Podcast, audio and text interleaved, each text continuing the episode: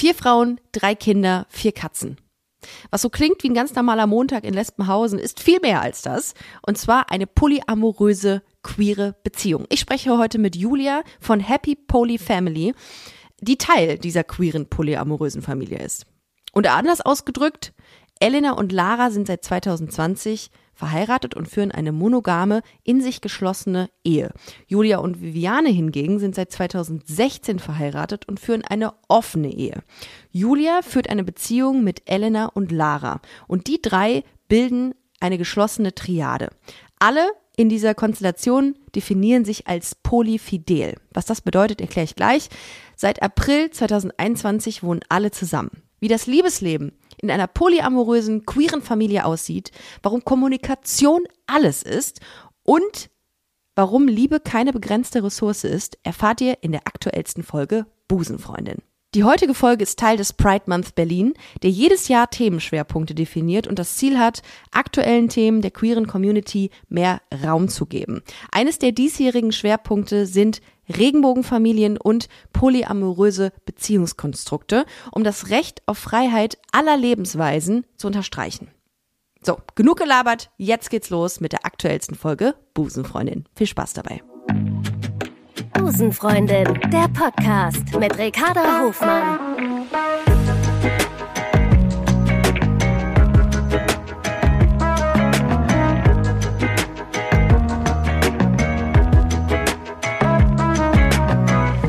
Love is Love. Und jetzt ist sie hier. Schön, dass du da bist. Herzlich willkommen, Julia. Hi, schön, dass ich hier sein darf.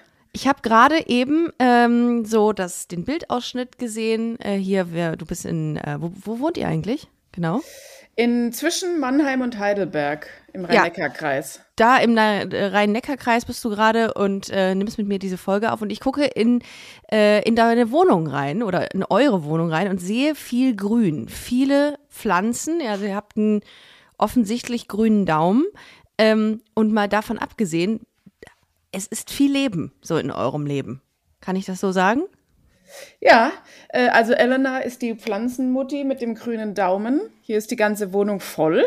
Krass. Und äh, es ist tatsächlich äh, Trubel ohne Ende. Heute ist auch kein Kindergarten. Das heißt, zwei von drei Kindern sind zu Hause, die Hunde, die Katzen. Also hier ist Action. Das ist krass. Ja, also ähm, ich finde nach wie vor ähm, eure Be Beziehungskonstellation super interessant. Ich habe es gerade im Intro schon gesagt, aber ähm, es ist so, dass ihr zwei Paare seid, die miteinander in einer Beziehung sind.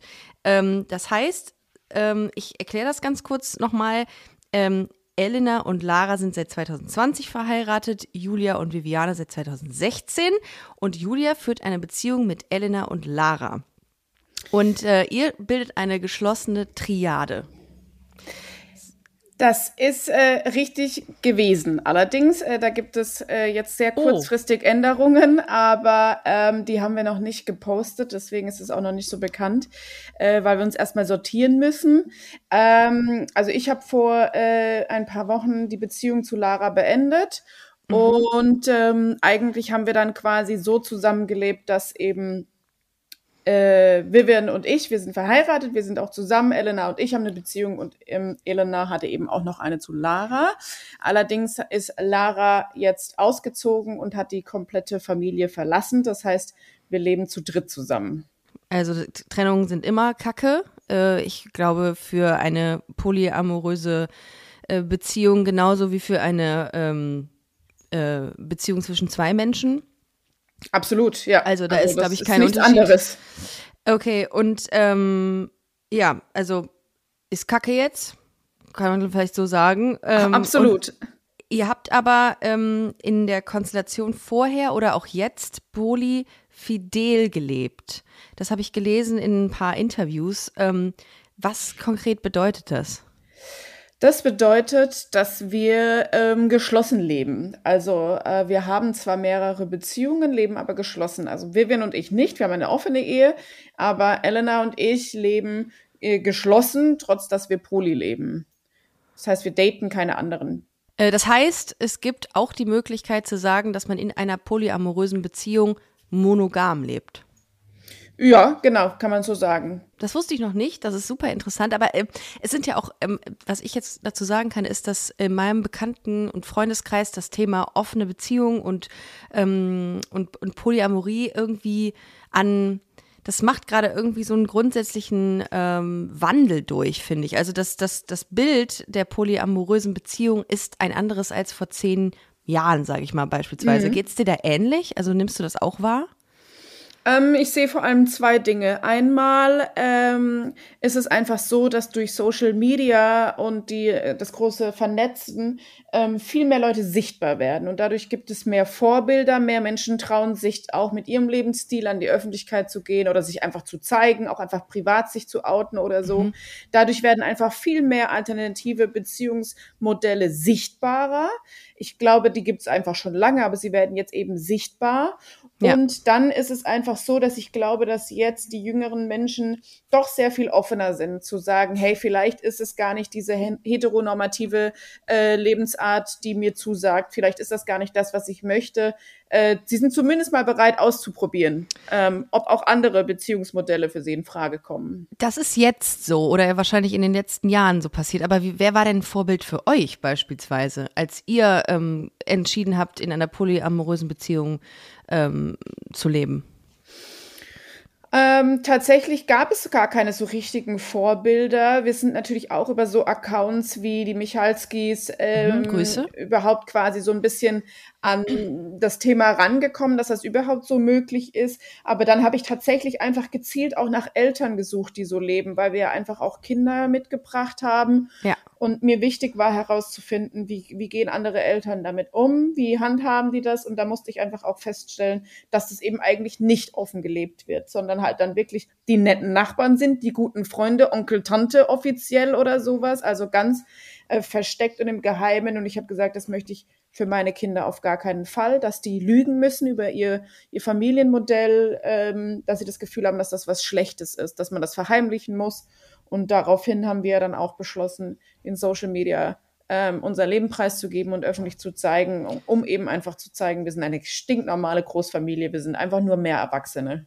Ja, also ich finde, das ist das Beste, was man machen kann, um auch anderen einfach Mut zu machen, das zu leben, wie sie leben wollen.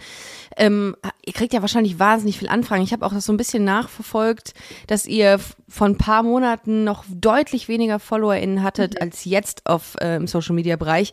Ähm, und auch die Michalskis, mega Reichweite inzwischen. Ähm, das Thema Polyamorie, ist das, weil die Leute so voyeuristisch sind und das irgendwie gucken wollen, wie das so ist, oder weil sich wirklich Leute dafür interessieren? Also was kriegt ihr für Nachrichten so? Es ist tatsächlich gemischt. Also so ein bisschen ist es auch einfach Sensationsgeilheit, ja. Mhm. Also dass wir natürlich zum Beispiel angefragt wurden für das andere Deutschland, was wir dankend abgelehnt haben, weil wenn es darum geht, uns als andersartig hinzustellen, sind wir schon mal raus. Mhm. Ähm, aber es ist tatsächlich auch viel ein es, es, setzt sich was bewe in Bewegung in der Gesellschaft und es ist auch dringend notwendig. Es sind auch Eltern, die versuchen herauszufinden, wie können sie mit ihren Kindern besser umgehen, die jetzt vielleicht Teenager sind, die sich outen, die sagen, hey, ich, ich lebe so nicht. Ich, die heteronormative Gesellschaft ist nicht so das, wo ich mich äh, zu Hause fühle. Und da setzt sich einfach super viel in Bewegung und das, also uns folgen tatsächlich auch Eltern, die äh, sagen, ich habe jetzt heranwachsende ähm, Kinder und da ist einfach viel, was eben nicht in die Gesellschaftsnorm so reinpasst. Mhm. Ähm, dann sind es ganz viele Leute, die sagen, Gott sei Dank, endlich spricht das jemand aus, weil ich dachte, ich bin nicht normal. Mhm. Weil äh, da ich dachte, wenn jetzt habe ich mich in jemand anderen verliebt und es ist doch nicht normal, wenn ich ja schon mit jemandem in der Beziehung bin und so dieses Gott sei Dank ist da jetzt endlich jemand, der das auch lebt und ich kann sehen, ich bin nicht alleine. Ja. Und gerade die Michalskis zum Beispiel äh, machen ja extrem viel Öffentlichkeitsarbeit, was auch verschiedene Sachen angeht, nicht eben nur Polyamorie. Und das ist einfach so wichtig. Ja, voll. Dass, äh, dass es normalisiert wird einfach, ne? damit Menschen das Gefühl haben, sie sind nicht abnormal, sondern es gibt Menschen wie sie da draußen. Und es ist so wichtig. Ja, auch für den Prozess, äh, sich ähm, auch selber irgendwie, wenn man jetzt sagt, ich, ich merke, ich falle raus aus diesem Konstrukt, aus dieser Norm, die mir aufoktroyiert wird, ja, ist ja zwangsläufig so, dass ja. die, dass die Norm in der, innerhalb der Gesellschaft sagt oder ist, ähm, mono, in monogamen Zweierbeziehungen, äh, Zweierkonstellationen zu leben. Das ist ja so Gesetz. Das haben wir ja irgendwie so gelernt und so sind wir aufgezogen worden. Ich meine Eltern sind seit 45 Jahren zusammen. Ich kenne das nicht, ich kenne nichts anderes. Ich habe mich erst im Zuge dieses Podcasts mit dem Thema offene Beziehung und äh, Polyamorie auseinandergesetzt. Ähm, dazu muss ich sagen, äh, wer jetzt noch nach wie vor nicht das Konstrukt, was ich mir vorstelle für mein Leben, aber ich finde es super wichtig, dass man in den offenen Austausch geht, damit ich es verstehe, damit ich auch ähm, das als Norm ansehe. Ähm, das ist mir zum Beispiel total wichtig, dass ich nicht immer nur per se davon ausgehe, dass man in Zweierkonstellationen monogam lebt. Das war früher, als ich angefangen habe mit diesem Podcast, war das so. Ja, Absolut. Es, es, eigentlich ist das Ziel, dass wir so langweilig werden, dass wir keine TV-Anfragen mehr kriegen und äh, sonstiges. Ja. Ohne Witz, das ist ein äh, sehr gern genommenes Zitat von mir. Äh, das habe ich mal von einer Comedienne in, in Amerika gelesen, die sagte, ey, lesbisch sein ist das langweiligste an mir. Und das fand ich so geil, weil ich dachte, ja, ja. natürlich, das muss so sein, dass das wirklich langweilig wird. Ganz genau. Dann haben wir unser Ziel erreicht, wenn die Leute sagen, ah, schon wieder so eine Polyfamilie, die gibt's ja überall. Schnarch. ja, ja, genau. Dann ist das Ziel erreicht. Nein, es ist tatsächlich so, also wir wollen gar nicht äh, missionieren, wir sagen gar nicht hier so, Poly ist das Nonplusultra, äh, Monogamie ist total blöd oder was weiß ich, was ist, also auf gar keinen Fall. Ähm, ich weiß auch nicht, was in 20 Jahren ist. Ja, vielleicht lebe ich dann auch wieder monogam, äh, weiß ich nicht. Aber ähm, es ist wichtig, alternative Beziehungsformen, alternative Familienmodelle zu normalisieren zu und zu ja. respektieren und einfach ja. anzuerkennen, dass es sie gibt und dass ja. sie genauso Berücksichtigung finden wie alle anderen auch und dann ist schon gut. So, mehr wird Total. gar nicht verlangt. Total. Wie war das, als ähm, ihr euch kennengelernt habt? Ähm, ihr, äh, ihr habt, ihr habt, bevor das mit Lara jetzt passiert ist, wart ihr ein queeres Quad, habe ich mhm. gelesen. Mhm. Das fand ich sehr gut und ich würde den Titel auch gerne wählen für, äh, für diese Folge, weil ich das großartig finde. Queer Squad. Ähm, jetzt seid ihr ein Triangle. Ja, ja, ja, ich glaube schon. Ja, äh, so. ja also ich äh, habe eine Beziehung mit Elena und eine Beziehung mit Vivian, genau. Und die okay. beiden sind ähm, familiär freundschaftlich zueinander. Okay. Das hat sich aber erst herauskristallisiert in den letzten Jahren, dass es diese Kon Konstellation hat genau. oder war das immer schon so? Nee, es ist tatsächlich, das hat sich jetzt so entwickelt. Äh, okay. Äh, ganz zu Beginn sind wir als zwei Paare ja. zu viert gestartet quasi. Also tatsächlich, ja. äh, das nannte sich ähm, äh, Unicorn Quad, weil es so einzigartig ist wie ein Einhorn quasi. Also dass tatsächlich jede mit jeder in einer Beziehung war. So. Ah, okay, Unicorn Quad. Auch genau. kein schlechter Titel. Okay, mhm. ja.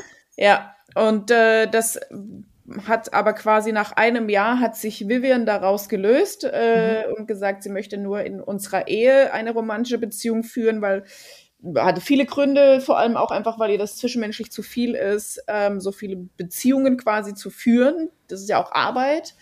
Ähm, und ja, dann jetzt vor ein paar Wochen habe ich mich aus der Beziehung von Lara getrennt. Und ähm, genau, deswegen ist die Konstellation jetzt so. Okay, und wie, wie war das, als ihr euch kennengelernt habt? Wo habt ihr euch jetzt jeweils kennengelernt? Im Internet, ne? Mhm. Oder? War das so?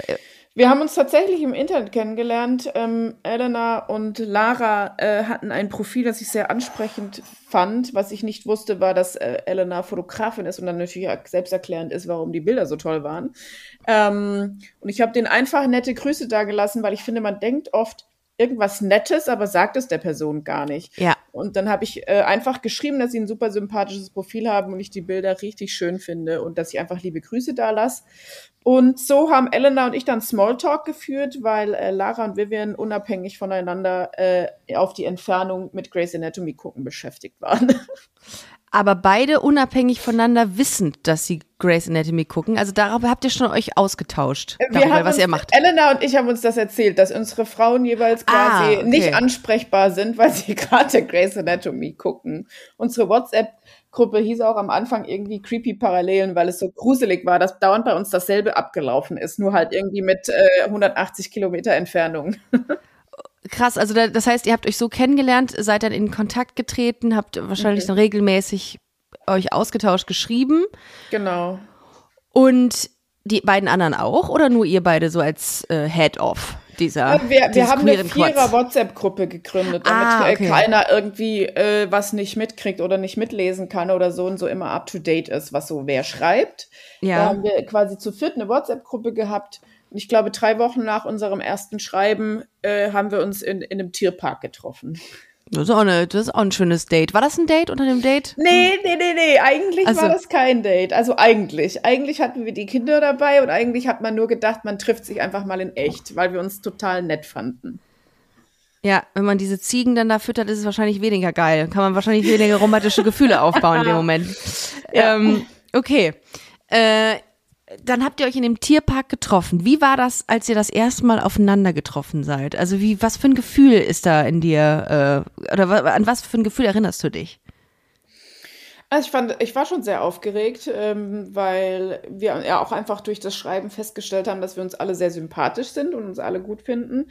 Aber man weiß ja dann trotzdem nicht. Man interpretiert ja in Zeilen auch so viel rein und man, äh, man hat ja auch keine Stimme dahinter, keine Stimmlage, keinen Ton und äh, da, das war schon sehr aufregend, dann die Menschen in echt zu sehen und wirklich zu erleben, wie sie sind. Und ähm, ja, also offiziell fand da natürlich keiner irgendwas an Gedanken an dem Tag, aber so inoffiziell fand es jeder gut. Das heißt, ihr habt einen ganzen Tag miteinander verbracht und mhm. seid dann wieder nach Hause gefahren, natürlich. Ja, genau. Wir haben den Tag äh, zusammen verbracht und äh, sind dann wieder nach Hause. Und dann, ja, ging es los. Dann haben wir uns eigentlich so viel Freizeit wie möglich zusammen verbracht und äh, kurz später dann auch ein paar freie Urlaubstage und dann waren wir auch offiziell zusammen.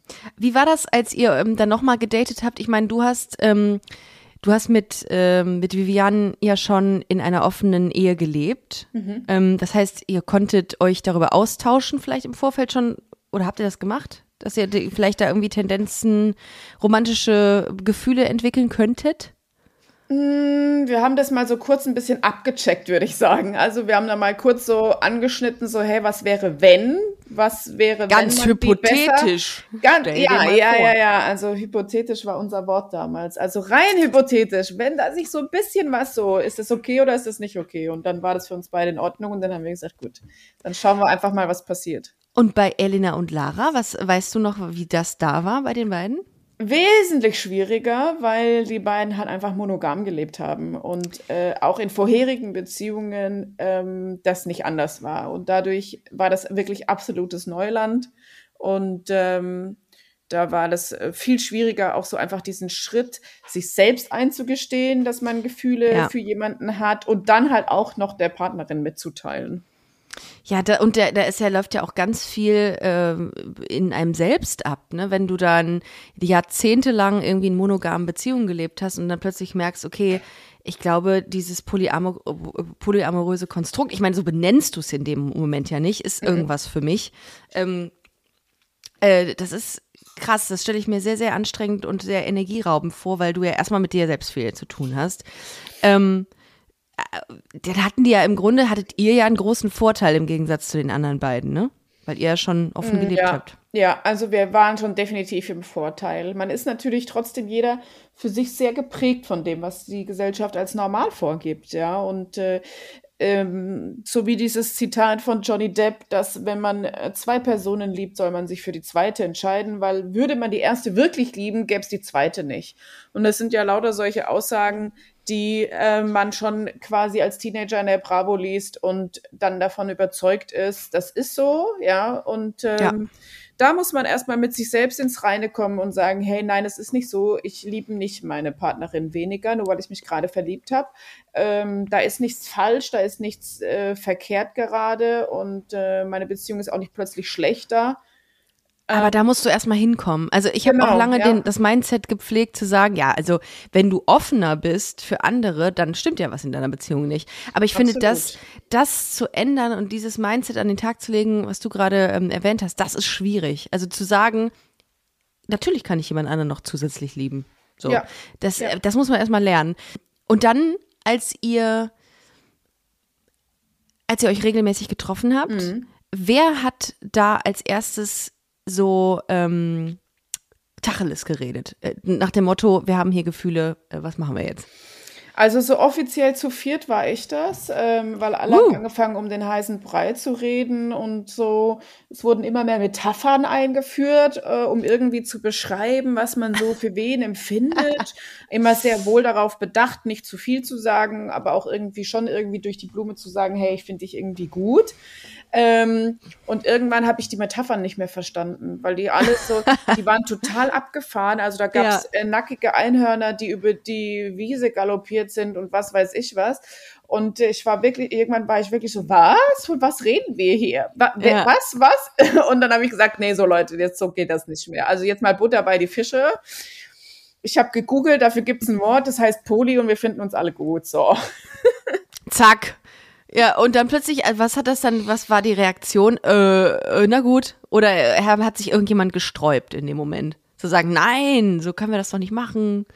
Ich glaube, so ein bisschen haben sich alle gesträubt, weil wir vor allem ah, okay. alle Angst hatten ähm, davor, was, was bedeutet das? Was sind die Konsequenzen daraus? Was passiert, ja. wenn wir offiziell sagen, wir wollen zusammen sein? Wir haben A, eine Fernbeziehung, B, sind Kinder im Spiel. Ähm, es gab berufliche Dinge zu bedenken. Was ist, wenn man sowas oft im, im Job outet? Was passiert dann? Und ähm, ja, da gab es schon viel Ängste auch. So, wie nehmen die Familien das auf und so. Also, das war zeitgleich so, so zwischen, ja, cool, dafür gibt es sogar ein Wort. Also, so neu kann das gar nicht sein. Und, und äh, so, oh mein Gott, können wir das wirklich machen? Ich weiß nicht. Hm, ja. Ähm, Datet man dann zu viert? Also macht man dann Date Nights zu viert aus? Ja, ne? Mhm. Ähm, wir hatten dann so, wenn, wenn wir bei Elena und Lara zu Besuch waren, hat das Babyphone in den Garten gereicht und dann haben wir immer im Gartenhäuschen gechillt mit Lichterkette und Musik hören und die Kinder haben gepennt. Uh. und dann hatten wir Dates. ja. Krass, ich, wenn ich mir das so gerade vorstelle, es würde mich komplett überfordern, mit drei weiteren Menschen da zu sein und ein romantisches Date zu haben. Mhm. Ja. Das Aber das, schon. ja, ne? Also du weißt ja gar nicht, wo du anfangen sollst, sag ja. ich mal. ja. Äh, das ist, okay, aber kommen wir gleich noch zu. Ähm, und dann habt ihr gedatet äh, und habt euch immer wieder getroffen. Und wann war der Punkt, dass ihr gesagt habt, okay, das ist jetzt safe, wir sind zusammen? Weil ich glaube, das so vom, vom Ausgangspunkt vom Daten bis hin zu, ähm, so, wir möchten jetzt hier ähm, so ein Konstrukt, was wir ähm, auch versuchen, monogam zu leben. Das ist jetzt unsere Beziehung, die ist jetzt mehr als zwei Leute groß. Wann war das? Ähm, als uns klar war, dass das nicht mehr anders geht. Dass wir entweder sagen müssen, wir können uns nicht mehr so weiter sehen, so regelmäßig und so. Das geht platonisch einfach nicht mehr, weil da zu viele Gefühle im Spiel sind. Das war so der Punkt, wo wir gesagt haben, also wir müssen uns schon irgendwie entscheiden, entweder wir machen das jetzt so richtig, richtig oder wir müssen das so, wie wir es machen, lassen, weil das auch einfach ja verletzend ist, wenn man Gefühle für jemanden hat und dann aber äh, das unterbindet und sagt, nee, sowas kann man nicht machen und so. Und ähm, Stimmt. Ja, das war dann eigentlich so der Punkt, wo wir gesagt haben, hopp oder top. Ähm, entweder so ganz oder gar nicht. Und dann seid ihr auch relativ zügig zusammengezogen 2021, ne? Ja, ein Dreivierteljahr später sind wir zusammengezogen. Ja. Was habt, was habt ihr dem Vermieter gesagt? Ich meine, ja, wenn vier erwachsene Frauen zusammen wohnen?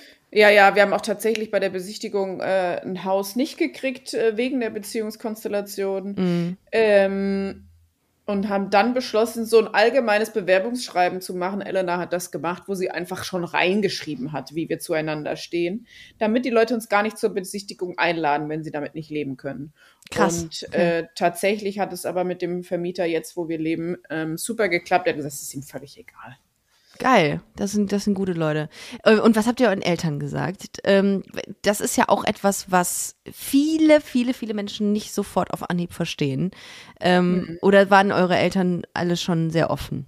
Nee, sehr unterschiedlich tatsächlich. Ähm, es gab Eltern, die das gar nicht lustig fanden. Die fanden das so, die waren wirklich so nach dem Motto, was sollen die Leute denken und was tut ihr da? Und äh, bei Lara und Elena war es dann auch so, dass sie gesagt haben, ja, aber warum heiratet ihr dann überhaupt noch, wenn ihr jetzt mit anderen Leuten zusammen seid? Äh, das macht ja keinen Sinn. Und ähm, das war schon sehr holprig und sehr schwierig. Am coolsten haben, glaube ich, meine Eltern reagiert. Wo, wo ich bin sehr dankbar für ihre Reaktion, weil meine Mutter hat dann eigentlich nur gefragt, wer denn jetzt alles dann am Sonntag zum Essen kommt, damit sie weiß, wie, wie viel sie zum Essen machen muss. Wie ist die denn? Oh. Ja. Also es war so ihr größtes äh, Statement dazu war halt wirklich nur so, wie viele sind es denn jetzt, damit sie weiß, wie viele Essen sie machen muss. Und ähm, ob da halt dann jemand Befindlichkeiten bei der Ernährung hat. und äh, und Wie bei meinem bei Ja. meinem Papa war das eher so, erstmal so, ja, ist ja dein Ding, verstehe ich nicht, muss ich aber auch nicht, ist ja dein Leben. Der hat mich dann aber eine Woche später angerufen und hat gesagt, also ich muss das jetzt dringend wissen, ist das nicht sau anstrengend? und dann habe ich gesagt, ja, doch, Ja, hat er recht. klar, voll Ja. anstrengend. Und er gesagt, ja, echt, das, das habe ich gewusst. Und dann war es gut und der liebt die alle, wie es so, wie halt, ja, Sch- Schwiegertöchter, ist ihm grad egal, wie viele Ja. das sind. Äh, Das finde ich sehr, sehr geil. Aber ich muss sagen, dein Vater hat, äh, hat recht. Das, sind, das ist ja wirklich eine Frage, die man sich so stellt. Ich meine, in eurer Familie treffen ähm, vier Erwachsene, drei Kinder aufeinander und alle haben verschiedene Bedürfnisse, Gefühle, Ansichten. Ähm, an welchen Punkten kommst du oder kommt ihr manchmal an eure Grenzen, wo ihr sagt, so, boah, jetzt kann ich nicht mehr? Ich bin aus dem äh, Bad ausgezogen nach dem allerersten Tag. Ich habe das Gästebad für mich beansprucht. Da bin ich an meine Grenzen gestoßen, als morgens um sieben plötzlich alle im Bad standen. Sieben Personen. Und dann habe ich gesagt, nee, ich bin raus. dann habe ich mein, das war der allererste Morgen nach dem Umzug, standen alle sieben im Bad und dann habe ich meine Sachen genommen und bin ins Gästebad umgezogen. Und da bin ich jetzt seit zwei Jahren glücklich alleine morgens. Aber man muss schon ähm, ein Typ sein für so Trubel, ne? Also Ja. das glaube ich, dass du das auch bist, also dass du das abkannst, weil wenn ich das so Ja. mir überlege, ich brauche wahnsinnig viel Zeit für mich und auch bin auch so gerne nerdy unterwegs und mal irgendwie alleine für mich rum und höre Podcasts, weil ich das so brauche, um Energie aufzutanken. Aber das, da gibt's doch kaum die Möglichkeit bei euch, so sowas mal zu haben, solche Auszeiten, oder? Weil es immer was los also ist. prinzipiell kann man sich vorstellen, dass es schon sehr einfach ist, äh, Zeit für sich selbst zu haben, weil es ja mehr Erwachsene gibt, die die Kinderbetreuung übernehmen Gut, können, das die ist sich ein Vorteil. um Tiere, Haushalt und sonstiges kümmern können. Das heißt, es ist relativ simpel zu sagen, Leute, wenn es heute Nachmittag sich einrichten lässt, werde ich jetzt einfach mal zwei Stunden ins Fitnessstudio gehen oder ich fahre jetzt in die Sauna, ich brauche ein bisschen Zeit für mich. Das geht relativ simpel mit so vielen Menschen, aber zu Hause ist halt immer Halligalli, ne? Und äh, das muss man schon wollen. Also Großfamilie ist schon, das muss man wollen. Bist du so aufgewachsen auch? Ja, also ich habe äh, Geschwister und zudem war meine Mutter so Tagesmutter und ich hatte also quasi immer ähm, eine Horde Kinder um mich rum. Wir hatten auch immer Hunde, Katzen und äh, Nachbarskinder war die Tür immer offen. Ähm, ja, ich, ich brauche das. Ich bin, ich bin glücklich, wenn es laut und wild ist. Gibt es, gibt es Trennungen bei euch? Ähm, also es gibt ja wahrscheinlich sehr, sehr viele Regeln, die ihr beachtet, oder? Also in eurem, in eurem Konstrukt, in eurem Familienalltag. Ähm, gibt es da Trennungen, ähm, wer sich um wen kümmert oder welchen Bereich kümmert? Also gibt es jemand, der sich um die Kinder kümmert, jemand, der kocht etc.? Habt ihr das irgendwie aufgeteilt? Ja, also ganz am Anfang hatten wir das tatsächlich so mit Haushaltsplan probiert und da irgendwie ein System zu haben, damit äh, alles gleichberechtigt ist. Aber wir haben ziemlich fe äh, schnell festgestellt, dass wir am besten fahren, wenn jeder ähm, nach seinen Ressourcen einfach schaut und wir die Arbeit aufteilen nach dem Energielevel, was jeder hat, nach den Ressourcen, die jeder hat. Ähm, klar, es gibt so ein bisschen primäre Aufgaben, also dadurch, dass Elena und ich selbstständig sind, ähm, äh, sind wir halt ein bisschen äh, nicht so, wir haben einfach nicht gestrukturierte Tage. So, Mhm. bei uns sind die Termine einfach, wie sie halt kommen. Und da ist so Vivian zum Beispiel unser ähm, festes äh, Planungsschiff quasi. Die hat feste Arbeitszeiten und unsere Kinder sind nur halbtags betreut. Vivian arbeitet halbtags und übernimmt dann nachmittags die Care-Arbeit. Und ähm, ist da einfach primär für zuständig. Nachmittags die Kinderbetreuung, äh, irgendwie Sportverein, Ki Kinderarzttermine oder sowas wahrzunehmen. Das ist so primär ihrs. Das brauchen wir auch als Backup ähm, durch die Selbstständigkeit. Aber ansonsten guckt einfach jeder, wo sind die äh, eigenen Ressourcen und wie kann man sich am besten einbringen und äh, wo kann man übernehmen, weil der andere dafür einfach keine Kapazitäten hat. Und dann gibt's ja auch immer Sachen im Haushalt, die macht einer äh, lieber als der andere. Ja. Äh, und das teilen wir uns einfach so auf. Also ich hasse zum Beispiel Wäsche. Also das ist furchtbar. Echt? Ähm, ja, total. Finde ich, Ich kann liebe ich mich gar das. nicht mit beschäftigen. Und Vivian findet es auch so easy going. Und dann macht Vivian einfach die Wäsche. Die hört dann auch nebenher irgendwie einen Podcast oder sowas, macht, macht die Wäsche. Und dafür putze ich die Bäder zum Beispiel. Ah, wirklich? Mit Ja. den Haaren aus dem Gully? Oh, das ist für mich immer. Wobei der, äh, ich finde, Bart geht noch im Vergleich zu der Spüle in der Küche. Da kriege ich le leicht immer so einen Würgereiz. Also ich finde äh, Wäsche vollkommen in Ordnung, weil die immer gut riecht. Äh, bügeln äh, entspannt mich komplett. Aber ähm, so aus so eklige Sachen aus Gullis rausholen. ähm, naja, egal. Aber es ist gut, dass es dich gibt. Sonst müssten wir es machen. Ähm, was sagt ihr euren Kindern? Also wie, wie mhm. ähm, es kommen ja Fragen mit Sicherheit, so ja. aus dem äh, Kindergarten, Kita-Umfeld. Ja. Wie reagiert ihr darauf? Was macht, was erzählt, was, was, wie, wie bringt ihr euren Kindern bei, ähm, darauf zu reagieren? Ähm, wir können natürlich nicht verhindern, dass sowas kommt, äh, was, was ich am liebsten würde, aber es geht einfach nicht. Ähm, es kommen auch so Sprüche dann so im Schulalter von wegen, das geht gar nicht, du kannst gar nicht mehrere Mütter haben oder so. Ähm, prinzipiell erlauben wir den Kindern damit umzugehen, wie sie wollen. Wir haben ihnen auch noch nie gesagt, so von wegen, ihr habt vier Mütter ähm, oder drei. Ähm, das kam von den Kindern, dass sie einfach auch Spitznamen für Lara und Elena haben wollten, die einfach zum Ausdruck bringen, dass sie sie einfach mehr mögen als Freunde oder so. Ja. Ja. Das kam einfach von den Kindern. Äh, ähm, meine Große sagte versehentlich irgendwie Mama zu Elena und hat dann mich gefragt, ob das jetzt schlimm war. Und dann habe ich gesagt, du, oh. wenn du die Elena lieb hast wie eine Mama, ist das überhaupt nichts Schlimmes. Nur, wenn du sie Mama nennst, wissen wir nicht, wer gemeint ist. Ah. Und dann haben wir einfach zusammen überlegt, welche Namen es gibt. So, was kann man so machen? Ähm, das ist also einfach von unseren Kindern ein Ausdruck davon, wie lieb sie jemanden haben. Wie, wie sind denn die Namen? Ähm, Elena ist Mamina, also die italienische Form von Mami. Vivian ist Mami äh, und ich bin Mama. Ah, okay. Wie süß. Ja, und äh, wir haben den Kindern ähm, gesagt, sie dürfen alles einfach sagen, was sie wollen, aber prinzipiell erklären wir einfach immer, Familie ist eine, ähm, das sucht man sich aus. Und das, was du Familie nennst, ist deine Familie. Und das kann dir ja keiner absprechen. Mhm. Es gibt einen Unterschied zwischen Verwandtschaft und Familie. Verwandtschaft sucht man sich nicht aus, Familie eben schon. Mhm. Und äh, wenn jemand sagt, das geht nicht mit mehreren Müttern, äh, dann können sie einfach sagen, das geht sehr wohl. Äh, es, natürlich gibt es einen Unterschied zwischen Biologie und eben der Familie, die man sich aussucht, aber den Unterschied kennen unsere Kinder auch. Die wissen, äh, woher welches Kind kommt quasi. Und ähm, im Grunde genommen versuchen wir den Kindern mit so viel Selbstbewusstsein zu stärken, dass wir sagen, hey, ja, es wird Leute geben, die sagen, deine Familie ist nicht richtig, die Familie gibt's so nicht oder das ist nicht korrekt und dann musst du einfach sagen, hey, das ist meine Familie, hör auf, da schlecht drüber zu reden, ich möchte das nicht, das verletzt mich. Ende.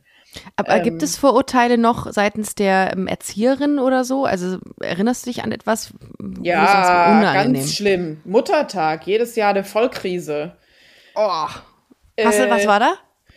Na, in der Regel basteln die im Kindergarten zum Beispiel ein Muttertagsgeschenk, ja. Und letztes Jahr musste ich mich mit der Kindergartenleitung anlegen, weil da sogar ein vorgefertigter Brief drin war mit lieber Mama, lieber Papa, wo ich gesagt habe, also euch ist schon klar, dass ich jetzt allein aus dieser Gruppe unserer Tochter zwei Kinder weiß, die äh, nicht bei ihrer Mutter leben oder nicht beim Papa leben und sowas einfach geht gar nicht. Ja, äh, also von unserer Familienkonstellation mal abgesehen geht sowas überhaupt gar nicht. Und ähm, da haben wir tatsächlich unsere Große vor einigen Jahren ähm, aus einem Kindergarten rausgeholt, weil das so diskriminierend war und so. Ähm, ja. Da, da hat sie mich, da habe ich sie abgeholt vom Kindergarten. Sie hat äh, Rotz und Wasser geheult und war völlig fertig. Ähm, und ich habe gefragt, was passiert ist. Und dann hat sie gesagt, sie, also da war ich nur mit Vivian verheiratet, wohl bemerkt. Da gab es nur eine andere Mama. Ähm, und dann hat sie gesagt, sie darf für die Mami kein Muttertagsgeschenk machen, weil die Erzieherin gesagt hat, es gibt nur eine Mutter. Und dann habe ich, äh, dann bin ich reingegangen und habe ich gefragt, ob es deren Ernst ist. Und dann haben sie gesagt, naja, es ist ja wohl auch die Wahrheit. Es gibt eben nur eine Mutter. Und ähm, wow. die möchten ja auch nicht, dass das jetzt hier im Kindergarten so öffentlich gemacht oh, wird. Oh, das, das tut sollen, weh. Also das, oh, soll, das tut weh. So, und dann habe ich gesagt, so, ihr kriegt morgen die Kündigung und außerdem ja, äh, ein Schreiben gut. an eure Leitung und so weiter, äh, an den Träger. Das geht gar nicht. Und ähm, Dann habe ich natürlich unsere Tochter ins Auto gesetzt, bin losgefahren, habe ein Muttertagsgeschenk für meine Frau gekauft, damit sie ein zweites hat quasi, ja. Oh. Und äh, habe gesagt, die muss nie wieder mit Menschen zusammen sein, die äh, ihr das abstreiten, dass sie zwei Mütter hat. Oh, sie ist so ich finde, das ist richtig also, Gänsehaut dabei, wenn du das sagst. Das ist richtig schlimm. Also und das, das sind ja das erwachsene Menschen, die das machen. Ja. Wiederum haben wir aber auch eine sehr schöne Erfahrung letztes Jahr in der Schule gemacht. Da hat die Lehrerin unserer großen Tochter extra einen Stoffbeutel mitgegeben, weil vier Muttertagsgeschenke schwer zu transportieren waren. Gut, das ist, äh, das ist was anderes, das ist schön. Ich meine, ja. das kommt da, ich meine, Erzieherinnen heißt ja nicht umsonst Erzieherin, weil sie natürlich auch Werte weitergeben. Und wenn du ja. ähm, mit einer Erzieherin äh, dein Kind zusammenlässt, die diese Werte hat, das würde ich auch nicht wollen, tatsächlich. Ja. Aber gut, äh, es ist, äh, wahrscheinlich gibt es hin und wieder immer noch Fragezeichen, aber ich glaube, eure Kinder werden da gut auf den Weg gebracht, äh, die aus dem Weg zu räumen oder zu einem Ausrufezeichen zu machen. Ja. Ähm, bei so viel Trubel äh, bleibt da Zeit für euch, für euch als Paar oder als äh, Triade? Ja, also ähm, wir teilen uns da meistens auf. Ähm, Elena und ich arbeiten viel zusammen, das heißt, wir haben tatsächlich auch einfach äh, Quality Time tagsüber, weil wir halt einfach zusammen arbeiten und zusammen viel unterwegs sind. Und ähm, ja, doch, das schaffen wir schon. Ab und zu kann auch mein Papa einspringen, äh, wenn wir zusammen alle ausgehen wollen, dann übernimmt der mal die Kinderbetreuung oder so. Äh, das geht schon. Man braucht natürlich ein Netzwerk, das funktioniert, wie bei allen auch, wenn, äh, wenn jemand irgendwie mit Kindern ähm, Zeit für sich haben möchte, aber das geht. Und ich glaube, ähm, die Frage, die äh, wahrscheinlich sehr häufig gestellt wird oder die Leute auch sehr, sehr interessieren äh, würden und äh, glaub mir, sag nur das, was du sagen willst. Äh, ich möchte hier keine Grenzen übertreten. Äh, ist natürlich, wie sieht Intimität bei euch aus oder wie sah sie, besser gesagt, aus, als ihr noch zu viert wart? Ähm, wie muss man sich das, äh, wie muss man sich das vorstellen? ist auch wieder so eine beschissene mhm. Beschreibung, weil es mich einen Scheiß angeht. Aber ähm, einfach, weil man, äh, weil man jetzt nicht so auf Anhieb weiß, wie funktioniert das? Also, ne? Also die Frage ist gar nicht so blöd, weil ähm, natürlich auch Menschen, die jetzt am Anfängen einer Polybeziehung stehen oder die sich damit auseinandersetzen, äh, sich fragen, wie soll das funktionieren, weil ja. ich kann ja nicht einfach intim werden mit jemand anderem. Was mache ich da mit meiner Partnerin, mit meinem Partner? Wie soll das funktionieren? Das ist gar nicht so blöd. Die Fragen haben wir uns nämlich am Anfang auch gestellt und wir haben tatsächlich angefangen mit so mini, mini, mini, mini, mini Schritten. Ja, also da stand zum Beispiel ganz am Anfang die Frage im Raum: Ey, wenn ich jetzt an dir vorbeilaufe, darf ich dir einen Kuss geben? Also, ne? Habt ihr das dann untereinander so ähm, öffentlich gefragt? Ja, ja, wir mussten ah, alles. Okay. Also man ist wirklich gezwungen, alles zu fragen. Man darf sich da auch nicht schämen. Ja. Äh, man muss alles fragen, weil, weil das ist eine Frage. Das ist, was ist, wenn ich mit meiner Ehefrau in der Küche stehe und meine Freundin kommt rein? Darf ich der jetzt einen Kuss geben oder nicht? Ist das scheiße oder nicht? Ja. ja. Also solche Dinge, über die würde man halt in monogamen Beziehungen gar nicht nachdenken. Aber das muss man klären. Darf man das oder darf man das nicht? Und wir hatten tatsächlich am Anfang auch die Regel, keine Intimitäten, wenn wir nicht alle zusammen sind, weil jeder Angst hatte einfach. So, was passiert, wenn ich nicht dabei bin? Zurückgelassen äh, diese, zu werden. Ja, zurückgelassen mhm. zu werden, mhm. Kontrollverlust. Was ist, wenn es meiner Partnerin auch mit der anderen aber besser gefällt und wenn ich dann nicht mehr reiche oder was weiß ich was, ja. Und da wurden, wir waren quasi am Anfang immer, immer, immer alle zusammen, was auch sehr kompliziert und schwierig ist. Aber äh, und da gab es auch wirklich so Step by Step, ja, also auch bis, bis, ähm, bis es mal vom anfänglichen Rumknutschen und irgendwie Streicheln mehr wurde, hat auch ewig gedauert, ja. Einfach weil man halt sicherstellen musste, dass jeder mitkommt quasi. Äh, das Tempo gibt immer die langsamste vor bei uns, äh, damit alle dabei bleiben, damit alle an Bord sind und keiner das Gefühl hat, er ist aus dem Boot gefallen. Ja? Weil sonst funktioniert sowas auch einfach nicht. Aber ist das nicht wirklich ein skurriles Gefühl, ähm, vor den Augen der aktuellen Partnerin intim mit einer anderen zu werden?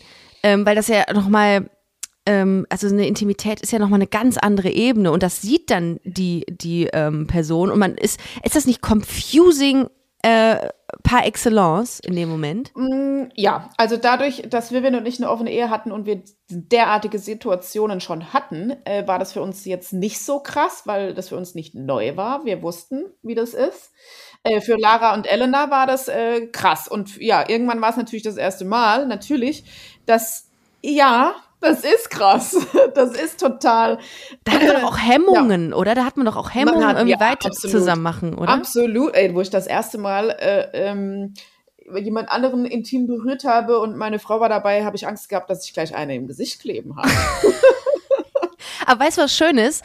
Dass das irgendwie auch Ängste sind, die du hattest und es jetzt äh, hin zu dieser Situation geschafft hast, viel entspannter dazu mit zu sein und auch öffentlich drüber zu reden. Das finde ich mega angenehm. Weil ich will, das ja. sind Fragen, die uns, wie wir uns alle stellen und du, ähm, äh, oder ihr ähm, klärt da mal ein bisschen auf. Das finde ich mega gut.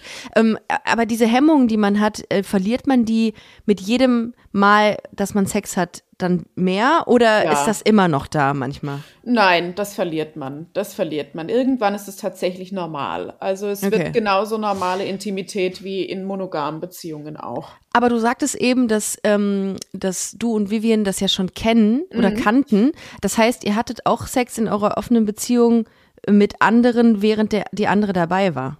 Nur so. Ah, wir, wir okay. Hatten, äh, wir hatten quasi das Regelwerk, äh, unsere Beziehung war offen äh, für andere, aber nur gemeinsam, weil uns das mehr Sicherheitsgefühl gegeben hat. Andere okay. offene Paare sagen, oh, geht gar nicht, ich kann mir das nicht angucken, ich will das gar nicht sehen. Ja. Und für uns war das halt so, naja, solange ich dabei bin, weiß ich, was passiert und äh, es passiert nichts hinter meinem Rücken und so. Äh, für uns war das so, einfacher. Ja, ja aber, aber ich auch finde, das ist mit den Jahren gewachsen und äh, hat sich geändert. Und jetzt ist es so, dass Vivian auch mal sagt, du, ich gehe heute Abend auf ein Date und dann sage ich, ja, gut, ciao. Viel Spaß. Kann ja auch total hot sein, das zu sehen. Ja. Also äh, gibt viele, die, ähm, die sagen, ey, ich finde das, das ist sogar noch stimulierend so für mich, oder? Absolut, ja. Also insofern, pff.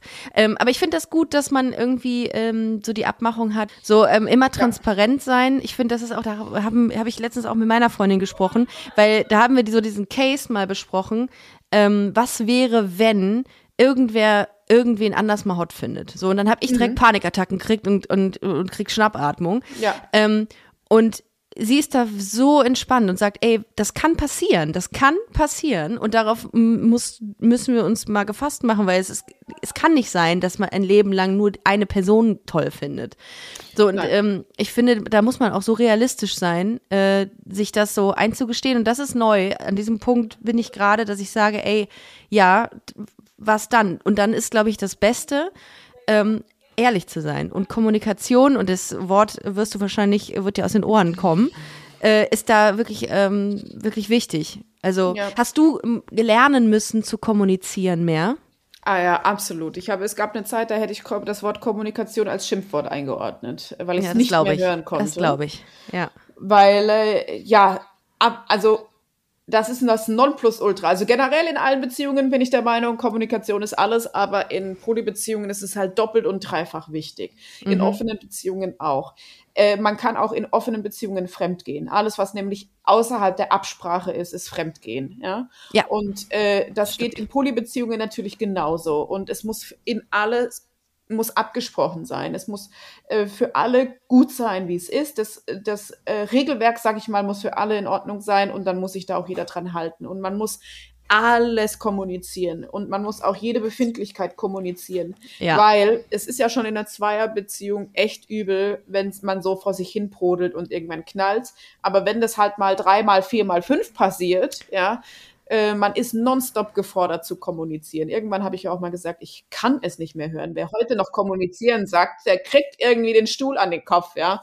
Äh, ich, nee, ich habe echt auch, manchmal bin ich nach Hause gekommen und gesagt, keiner sagt jetzt irgendwas. Ich kommuniziere mit niemandem heute. Ja, dann habt ihr wahrscheinlich eher so das K-Wort. Ja, Sonst kommt das K-Wort. Genau. Ja. Nein, aber es ist tatsächlich einfach das Nonplusultra. Es ist so, so, so, so wichtig. Äh, aber vor allem zu lernen, wie man kommuniziert. Ja. Äh, das ist das Nonplusultra. Die Art und Weise, wie man kommuniziert. Dass man die Ich-Botschaften mhm. sendet. Dass ja. man ähm, sie auch mit sich selber in Kommunikation tritt erstmal und erstmal bei sich selber abcheckt. Was will ich? Was brauche ich? Was wünsche ich mir? Was will ich nicht? Ja, wo sind meine Bedürfnisse? Wenn ich eifersüchtig werde, wo kommt das her? Warum, wieso, weshalb? Bevor ich in totalen Angriff gehe und sage, du bist scheiße, weil ich fühle mich kacke, was du da gerade machst. Ja, äh, zu gucken, so erstmal mit mir selber kommunizieren, was ist los, warum, wieso, weshalb, und dann gehe ich äh, achtsam in die Außenkommunikation und sage, hey, pass mal auf, ich fühle mich so und so und so und so. Kriegst du das äh, gut hin? Oder brauchst du da immer ein bisschen was? Wenn ich zum Beispiel eifersüchtig bin oder wenn ich irgendwelche negativen Gefühle habe, äh, brauche ich immer ein paar Tage, um überhaupt zu realisieren, nee, um zu lokalisieren, woher das mhm. genau kommt. Äh, das ist tatsächlich themenbedingt. Äh, bin ich besser oder schlechter? Ich würde mhm. sagen, ich bin sehr, sehr, sehr stark gewachsen in den letzten drei Jahren. Geil. Ähm, ja. Gerade Elena und ich haben eine äh, wahnsinnig krasse Entwicklung gemacht, was die Kommunikation angeht. Wir haben am Anfang immer gesagt, wir sind füreinander ein Buch mit sieben Siegeln. Wir waren beide davon überzeugt, dass wir total easy zu lesen sind. Aber wir haben es beide überhaupt nicht geschissen gekriegt. Und äh, mittlerweile haben wir eine wirklich irre Kommunikation, die ist wahnsinnig gut, die ist total wertschätzend, ähm, äh, zueinander gewandt, immer und jederzeit, also auch wenn wir nicht einer Meinung sind, auch wenn wir, ich sag mal in Anführungsstrichen, streiten, was man eigentlich gar nicht so nennen kann, sind mhm. wir immer einander zugewandt und wohlwollend und äh, das Boah. haben wir uns hart erarbeitet. Äh, aber das lohnt sich, ultimativ, das lohnt sich so, so sehr, auch wenn man ja. Äh, Phasen gibt, wo das wirklich ein Schimpfwort ist, das K-Wort, aber ähm, es lohnt sich unglaublich. Auch man wird besser in der Kommunikation ja. und dann ja. wird sie auch besser zum Beispiel mit den Kindern, mit den Partnern, mit den Eltern, mit im Job und was weiß ich was.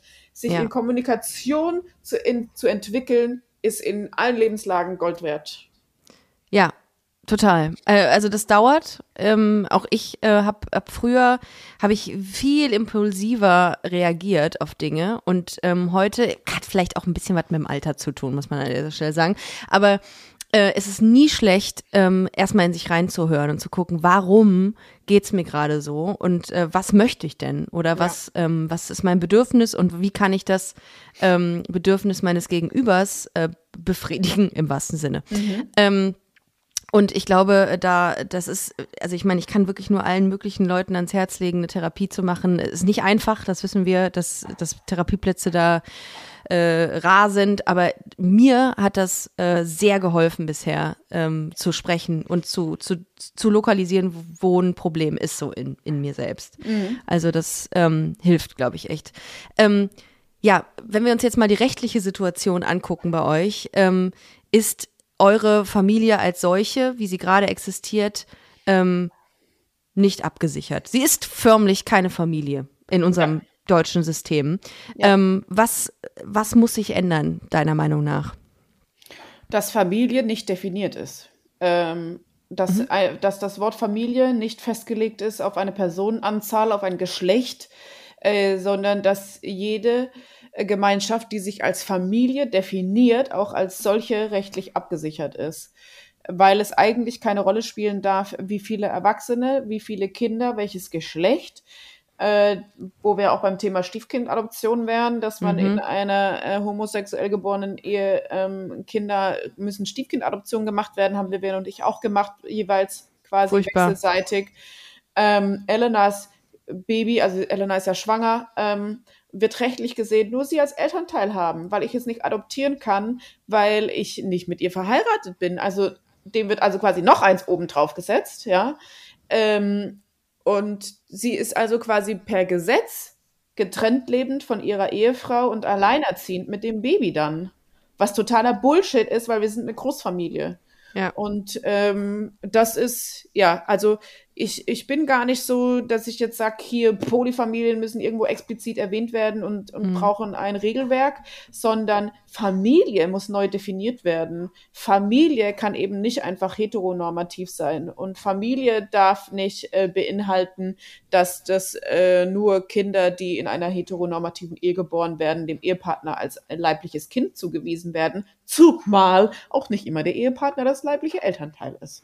Also, ja, das ist das ganze, dieses ganze Thema Abstammungsrecht etc. Das ist so, das ist verfassungswidrig. Ist es, äh, also ja. das ist diskriminierend und das geht überhaupt nicht klar, dass das nach wie vor so ist. Ich hoffe, dass ja. jetzt der Druck auf die Bundesregierung ein bisschen erhöht wird mit äh, der der ähm, mit der Reform, die äh, ja. letztens mit No Adoption unter anderem ähm, so ins Rollen gebracht wurde. Ja. Hoffe ich, dass sich das jetzt in zeitnah einfach erklärt, wie das jetzt gehandhabt wird, weil so das ist nicht nicht fair. Ja, überhaupt ja, nicht. Absolut, absolut. Sehe ich auch so. Ähm, wenn du dir jetzt mal in die Zukunft blickst, äh, wo siehst du deine Familie in zehn Jahren? In zehn Jahren. Ähm, ich hoffe, dass Elena und ich uns beruflich äh, dahin entwickeln, wo wir hin möchten in den nächsten Jahren mhm. äh, mit unserer Selbstständigkeit. Ähm, wahrscheinlich, hoffentlich äh, mit unserer Großfamilie. Ähm, die darf meiner Meinung nach auch gerne wachsen, mal schauen. äh, aber ich nehme auch fällige Mitglieder, also das ist auch okay. Ah, okay. Ähm, nein, ich hoffe, wir bleiben alle als Familie zusammen und mhm. äh, wir sind ein sehr gutes Team und ich hoffe, das bleibt so. Ich hoffe, unsere Kinder ähm, entwickeln sich zu tollen ähm, Heranwachsenden, die in die Welt tragen, dass eben Familie divers ist und bunt ist und ähm, dass, dass wir möglichst unsere Kinder in eine Welt aufwachsen lassen können, wo sie möglichst wenig Diskriminierung dafür erfahren. Und äh, ich hoffe, es wird sich noch viel tun in der Gesellschaft. Äh, tatsächlich wünsche ich mir, dass wir in zehn Jahren auch nicht mehr gefragt werden, ob wir in irgendeinem Fernsehbeitrag auftreten möchten oder sonstiges, weil ich hoffe, dass wir dann total langweilig sind. Und ich glaube, da hast du deinen Beitrag heute mit äh, zu geleistet. nee, ich finde, du hast das sehr, sehr geil gemacht. Also ich habe, ähm, finde, wie du, wie du auch die Infos ähm, droppst und wie man, wie man auch einen Einblick in eure, euer Leben kriegt. Das ist ähm, so angenehm und ich glaube, das öffnet vielen Menschen die Augen. Ich glaube, ähm, das ist sehr, sehr wichtig, was du ähm, heute auch hier bei Busenfreundin gemacht hast. Und ähm, vielen Dank für deine offenen Worte. Ich hatte sehr viele Fragen, auch sehr viele Fragen, die in meiner Welt so ein bisschen ähm, zu intim waren. Aber äh, ich glaube, wenn man sie nicht stellt, dann ja, haben trotzdem Leute immer noch ihre Vorurteile und Ressentiments gegenüber dieses Lebenskonzepts. Absolut. Also was ich gerne den Menschen, die sich das nicht vorstellen können, auf den Weg gebe, ist, dass äh, in der Gesellschaft niemand hinterfragen würde, dass ich alle meine Kinder von ganzem Herzen liebe, äh, egal wie viele es sind. Jetzt kommt, kommt das vierte. Niemand würde äh, sagen, hm. oh, jetzt viertelst du aber deine Liebe. Krass, da bleibt aber ja, nicht stimmt. mehr viel übrig für jedes Einzelne. Ich habe zwei Brüder, es wird mir nicht abgesprochen, dass ich jeden äh, von ganzem Herzen liebe. Ich liebe meine Eltern von ganzem Herzen und zwar jeden für sich. Ich habe nicht so ein Herz für Eltern, dass ich dann halbieren muss für meine Mama und meinen Papa oder für meine äh, Stiefeltern oder sowas. Ähm, das ist völlig äh, belanglos, ja. Es wird in der Gesellschaft niemals abgesprochen, egal wie viele Kinder man hat, dass man sie von ganzem Herzen liebt. Aber, Aber bei der Partnerwahl ja. ist ja. es plötzlich äh, eine begrenzte Ressource, ja. Bei der Partnerwahl kann man plötzlich nur einen wirklich lieben. Und wenn man jemand anderen liebt, dann ist das nicht möglich. Aber Liebe ist eben keine begrenzte Ressource. Und äh, Liebe kann man nicht begrenzen. Und auch wenn man, wenn ich, wenn ich meine Kinder alle von ganzem Herzen lieben kann, warum sollte dann mein, meine Liebe für Partner plötzlich begrenzt sein? Das ist ein schöner Gedanke. Ähm, mit dem, ihr Lieben, lassen wir euch jetzt einfach mal alleine, weil das, äh, darüber kann man mal wirklich nachdenken, finde ich. Ja. Das ist voll schön. Gutes Abschlusswort.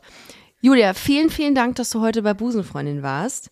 Ähm, alles, alles Gute wünsche ich euch. Und wenn ihr, äh, liebe Busenfreundinnen, ähm, Bock habt auf weitere Infos, ähm, dann geht einfach auf Instagram at happypolyfamily. Da könnt ihr ähm, den ganzen Tag euch angucken, was ähm, äh, Elena, Vivian und Julia so treiben. Ähm, und ihr habt noch vier, nee, äh, drei, vier Katzen, ne? Vier Katzen? Drei, drei Katzen. Katzen. Und drei Hunde. Das äh, ist, das ist äh, einiges. Also ich bin ja. ja. schon mit einem Hund überfordert, aber gut. Ähm, insofern, vielen Dank, dass ihr zugehört habt, ihr Lieben. Bis nächste Woche. Bleibt gesund. Love is love. Tschüss. Das war Busenfreundin, der Podcast mit Ricarda Hofmann. Mehr gibt's unter www.busen-freundin.de oder auf Instagram busenfreundin-podcast.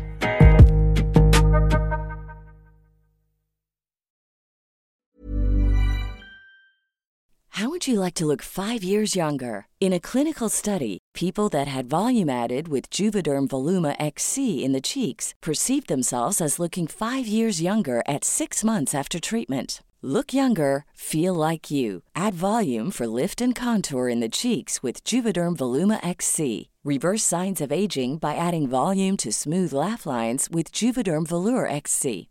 For important safety information and to find a licensed specialist, visit juvederm.com. That's J U V E D E R M.com. Not for people with severe allergic reactions, allergies to lidocaine, or the proteins used in Juvederm. Common side effects include injection site redness, swelling, pain, tenderness, firmness, lumps, bumps, bruising, discoloration, or itching. There's a risk of unintentional injection into a blood vessel, which can cause vision abnormalities, blindness, stroke, temporary scabs, or scarring. Talk to a licensed specialist to find out if it's right for you.